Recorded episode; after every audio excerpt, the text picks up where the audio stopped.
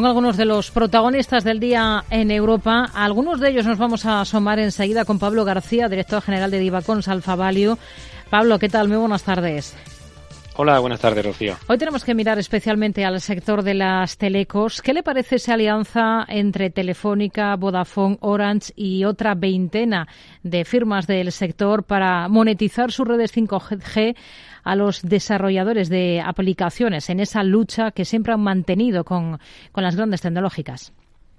Pues la verdad es que teniendo en cuenta que hablamos de 21 compañías de telecomunicaciones unido a GSMA, incluso a Ericsson, pues, eh, pues es un acuerdo extraordinario, ¿no? Al final eh, es para dar acceso a funciones avanzadas de 5G sobre sus redes para el desarrollo de esas aplicaciones de juegos, de vídeos de, de alta gama, a través de esas aplicaciones, ¿no? Bajo la iniciativa, lo que llaman el Open Gateway. La verdad es que es muy interesante y el objetivo es que se utilice esa misma aplicación de definida y desarrollada por, por, ese grupo de, de, compañías, ¿no? Y, con un proyecto de código abierto impulsado por, por Linux en colaboración con GSMA.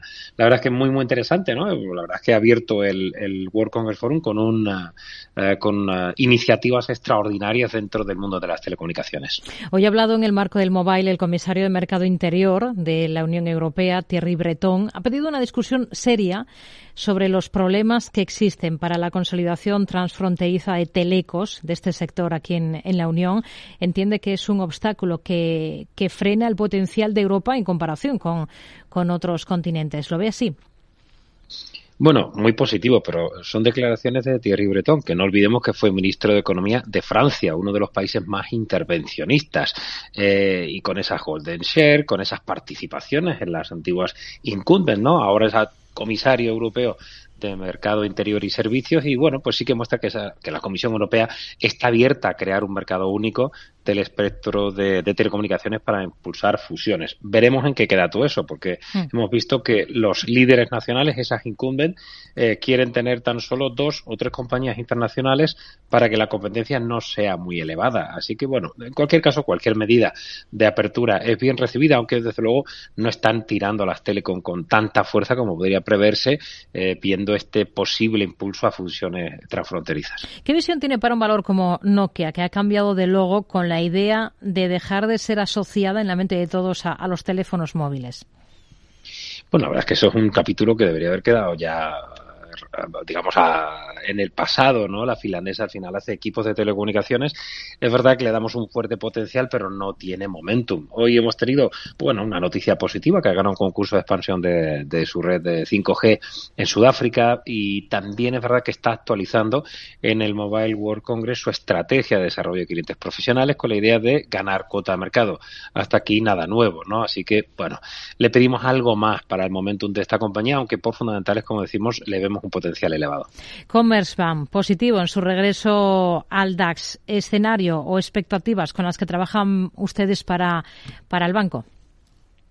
Bueno, la verdad es que Deutsche Bank, el otro comparable alemán, pues ya con muchos años con, con, una recomendación negativa, Credit Suisse, es decir, la banca suiza alemana, pero el mejor eh, sigue siendo UBS y en el caso de Commerzbank, bueno, es el banco más comercial dentro de estos bancos y, y esa, esa mejora en los eh, tipos, eh, la mejora en los spreads, de los diferenciales de tipos ha mejorado los niveles de rentabilidad recientemente, así lo vimos en los, en los resultados. De momento le damos una, un potencial en torno al 20% y sí es verdad que está cosechando un buen momentum dado esas mejoras en los márgenes. Mm. Rolls Royce, tenemos muy buen comportamiento para la compañía en Londres después de una mejora de precio objetivo que ha recibido en las últimas horas. ¿Ustedes qué potencial le dan al valor?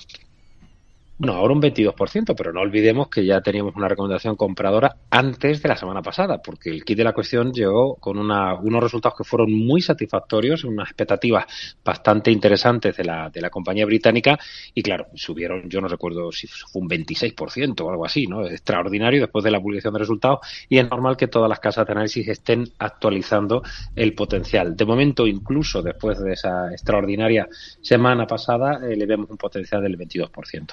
En un contexto en el que nos estamos acostumbrando a hablar de despidos, tenemos sobre la mesa un anuncio de la francesa de defensa eh, Thales que apunta a la contratación de 12.000 nuevos trabajadores este año, un poco como reflejo esa demanda impulsada por la guerra de, de Ucrania. ¿Cuál es la visión que tienen para un valor como este?